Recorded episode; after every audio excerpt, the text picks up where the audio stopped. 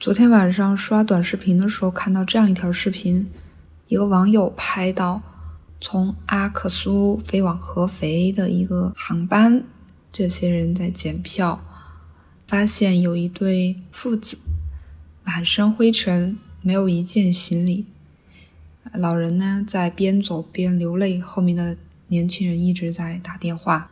这个时候拍视频的这个人，他其实就联想到很多。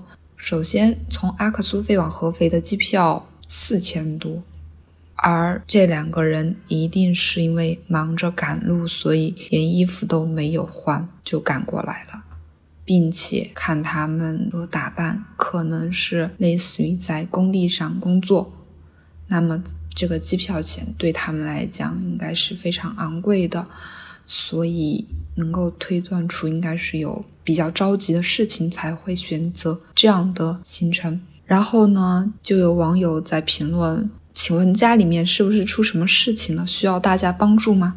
有一个用户他就在回复：“是我老表和他二儿子，然后他们回去的原因是因为这个老人他的大儿子在厂里面去世了。”相信听到这里或者看到这里的话，大家心里面都会有一些触动。就这个场景，它给人带来的冲击确实挺大的。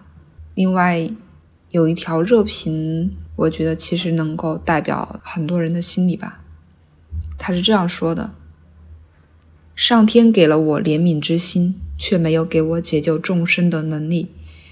明明自己都过得不尽人意，却又偏偏见不得这世间万般疾苦。”这大概就是感到难过。却又无力的一种表达吧。